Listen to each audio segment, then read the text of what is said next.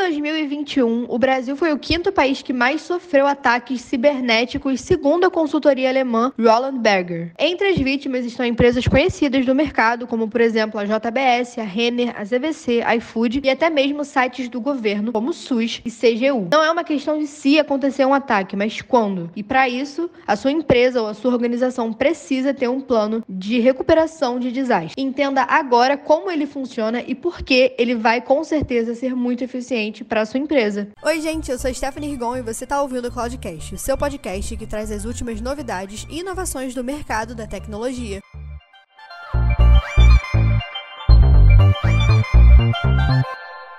E hoje no Cloudcast você vai entender como que essas soluções podem garantir a rápida disponibilidade dos dados para sua empresa, além de evitar que a sua organização perca todos os seus dados e informações caso ocorra um imprevisto. E hoje a gente vai conversar com o Ibra sobre esse assunto. Oi, gente. Oi, Teté. Meu nome é Ibrahim, mas podem me chamar de Ibra, conhecido como Ibra. E eu sou aqui do time de Tech Sales da IPNET. Show. Bom, para a gente começar a falar desse assunto que está super em alta e é super importante para muitas pessoas, muitas empresas, né, muitas organizações, Explica um pouco para a gente o que, que é o Disaster Recovery. Bom, o Disaster Recovery nada mais é do que uma recuperação de um desastre. Né? O nome é meio intuitivo, mas ele basicamente serve para você ter um plano de continuidade da sua operação, ou seja, é quando você tem uma operação em produção, você não quer que ela pare de forma alguma. E aí você faz um plano de desastre recovery para que você dê continuidade ao seu negócio, o seu negócio não pare. Perfeito. Mas por que, que uma empresa precisa desse plano de continuidade? Então, muitas empresas elas precisam estar em produção a todo, todo segundo, né? Cada segundo para uma empresa é totalmente valioso. Então, se uma empresa, normalmente um e-commerce ou qualquer outro tipo de empresa, é, tiver algum prejuízo se ela ficar fora do ar, é interessante ter um plano de desastre recovery. E esse plano serve exatamente para isso. É, podem acontecer algumas falhas, alguns desastres que interrompem esse, essa, essa produção e podem gerar um grande prejuízo para a empresa. Entendi. É, a gente sabe que em 2021 o Brasil foi o quinto país que mais sofreu ataques cibernéticos, né? Então, esse plano de recuperação de desastres serviria para respaldar essas empresas de que, beleza, elas sofreram um ataque, elas perderam vários dados, ficaram sem funcionar por dias. Digamos que essa empresa tenha sido um e-commerce, por exemplo, ficou sem funcionar diversos dias, ela não perde tudo. Esse plano de desastre pode ajudar essa empresa a recuperar. Exatamente. É, entre o plano de desastre recovery está o plano de backup e a recuperação desses dados. Então, quando você tem o plano disaster recovery, automaticamente você se respalda de, algumas, de alguns quesitos, inclusive de perda de dados, já que você deixa esse dado mais disponível. Você deixa ele em vários lugares, então para você perder esse dado se torna muito mais difícil. Mas não apenas para casos de segurança o disaster recovery funciona. Ele também funciona para desastres on-premises, que, que são muito normais no on-premises, né? Como queimar o data center ou inundar o data center de alguma forma, ou até mesmo dar uma falha total e o data center não funcionar. Você consegue trazer para a gente alguma coisa mais recente que tenha ocorrido para a gente conseguir visualizar melhor como que seria essa situação? Então, como a gente tem tido muito ataque cibernético, até com a pandemia e tudo mais, isso se agravou um pouco. Tem algum exemplo que você possa trazer para a gente? Tem sim. É, tem um exemplo interessante que, no caso, não é de um on-premises, é de uma nuvem. É, tem a AWS que recentemente caiu, então, e foi uma região muito vital, tá? Foi a principal região nos Estados Unidos, então afetou a operação em diversos lugares e diversos clientes deles. É, e quem não tinha o um plano de disaster recovery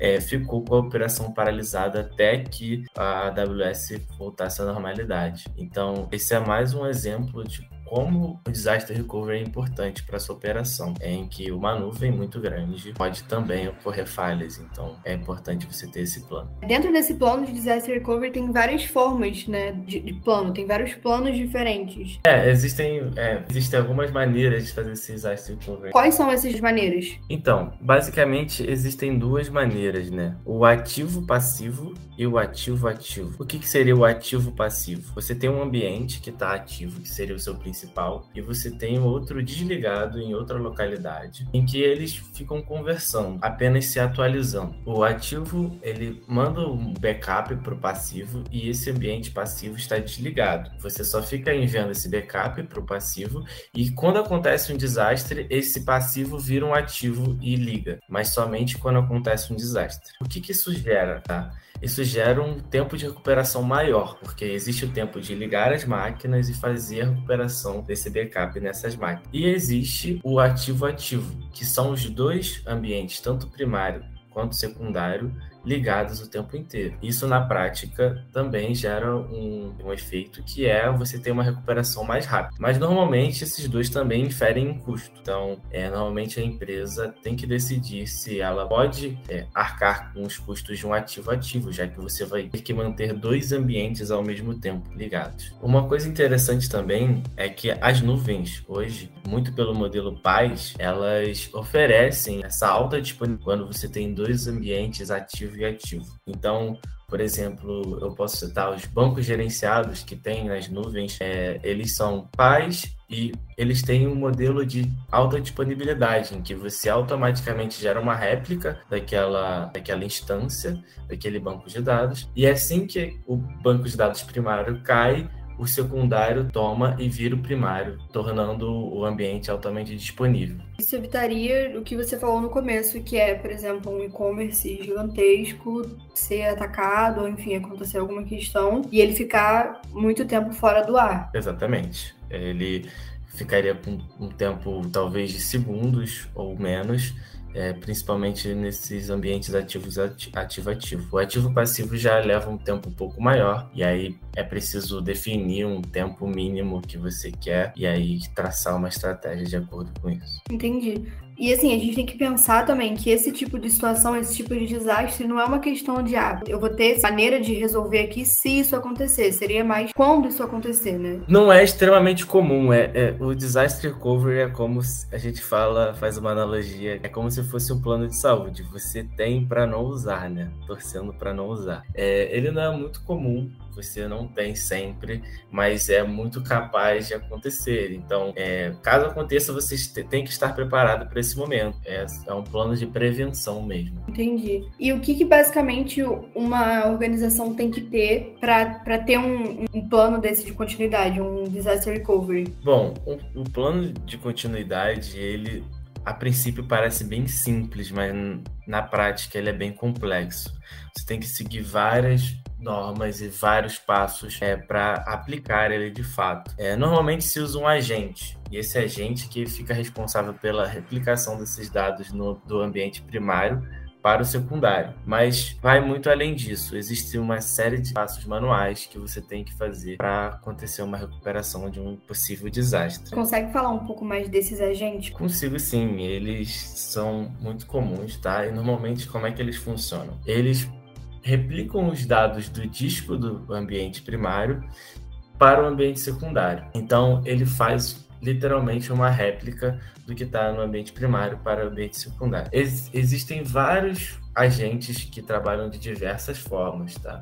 Mas normalmente essa é a forma mais comum. Eu posso citar um agente que trabalha de uma forma um pouquinho diferente e um pouquinho inovadora, que é o ActiveGo. Ele trabalha de uma forma um pouquinho diferente ele faz é, essa replicação de um disco, ele liga as máquinas do ambiente secundário, faz a sincronização e desliga quando essa sincronização acaba. O que, que isso interfere na prática? Custo. Porque quando você precisa ligar a máquina só para acontecer replicação, você tem um custo menor desse, desse ambiente secundário, já que ele não vai ficar ligado o tempo todo. Então, ele é uma forma bem inovadora. É, existem vários outros quesitos mais profundos e técnicos, mas acho que é um papo para um próximo cast. Provavelmente nem todos sabem, mas o ActiveGo ele foi comprado recentemente pelo Google e aí é, foi divulgado recentemente também que ele vai ser integrado ao Google Cloud Platform. Na minha visão, isso só traz vantagens, já que ele vai ter integração completa com todos os outros recursos já presentes no Google Cloud Platform. E essa informação que eu vou falar ainda não foi divulgada, mas por conhecer o Google e saber que eles são é, uma nuvem bem open source, e o que, que seria open source? É que tem o código aberto em que você pode usar diversas outras plataformas, eu acho que você ainda vai poder usar é, esse recurso em outras nuvens ou até mesmo no on-premise. Então, acho que a gente pode destacar é, como benefício de você ter esse plano de continuidade, né, esse, esse disaster recovery, que ele acaba gerando uma redução de danos, né? Porque não acontece disso da sua, é, do seu negócio ficar com, com tudo parado, né? Então você deixa de perder dinheiro, digamos assim. É, isso acaba também deixando a empresa, a, a instituição ou a organização, enfim, mais em conformidade com a LGPD, porque com esse roubo de dados ou, enfim, ataques e tal, isso tudo acaba melhorando um pouco a reputação da empresa, porque o, o site acaba não, não tendo essa chance tão grande de cair e ficar fora do ar por horas, né? Se o dado for roubado, ele vai ser roubado de qualquer forma, entendeu? É, uhum. A única coisa que não vai acontecer é que o dado vai ser perdido. Sim, mas aí você tendo, é, tendo esse plano, estando com o disaster recovery em dia, existe a, poss a, possibilidade desse dado ser protegido, não? Não existe. Você foi roubado, seu dado foi roubado, mas você uhum. tem um outro dado em algum outro lugar. Você tem esse dado ainda, mas ele também está na mão do outro cara, entendeu? Então, querendo ou não, ele foi roubado. Entendi. É certo a gente dizer, então, que o Actif, por exemplo, meio que facilita esse trabalho de recuperação de desastre? É, exatamente. Esse é o trabalho dele. Ele vai auxiliar, ele vai praticamente fazer todo o processo, mas ainda tem os processos manuais que tem que ser feitos, entendeu? Então, Beleza, mas aí como que o Actifio realmente ajuda essas empresas no, na recuperação de desastres? Como que ele age lá dentro? Então, ele fica monitorando o seu ambiente primário, né? E assim que ele percebe que o ambiente primário caiu, ou pelo menos uma parte do ambiente primário caiu, ele já identifica qual parte caiu e como ele vai ser recuperado. Né? Então, ele faz essa transposição do que caiu para o ambiente secundário, que normalmente está em nuvem. E aí ele fica responsável por ligar essas máquinas no ambiente secundário e deixá-las de pé. Mas aí existe um passo manual que deve ser feito, que, que a gente chama virada de chave, que você tem que fazer com que esses servidores servidores novos que acabaram de subir se comuniquem com o restante. Então, esse é um dos passos é, manuais que tem que fazer. E é por isso que o plano de disaster recovery não é um processo muito simples, não é simples como um backup, mas é um um processo importante. Você saberia dizer para gente qual é o principal diferencial entre o Actifio e outras soluções parecidas com ele? Sim, o, um dos diferenciais é que o Actifio também faz DR de bancos de dados. E eu, quando eu digo banco de dados, eu falo MySQL, Postgre, SQL Server, Oracle. Então, esse é um diferencial, já que nem todas as soluções de DR hoje fazem essa recuperação de bancos de dados. Além disso, ele, como eu disse, ele opera de uma forma visando melhorar custos e ele também já faz um backup embutido nesse DR. Então, é super interessante a forma como ele opera. Tá? É, queria dizer que todo mundo que tiver interesse nesse assunto, se quiser saber um pouquinho mais, a gente vai colocar linkado aqui na descrição um dos nossos artigos do blog que fala um pouquinho sobre essa situação de disaster recovery e cita um pouco o Active Go, então vocês podem dar uma olhadinha lá. Acho que por hoje é isso, então. Muito obrigada, Eber, por ter topado participar desse episódio do Cloudcast. Obrigado você, Teté. Obrigado, pessoal, por escutar. Tchau, tchau. E é isso, gente. Se vocês ouviram esse episódio até aqui, muito obrigada. Não se esqueçam de compartilhar com seus amigos que gostam desse assunto e se interessam um pouco por ele. E até a próxima. Um beijo. Tchau!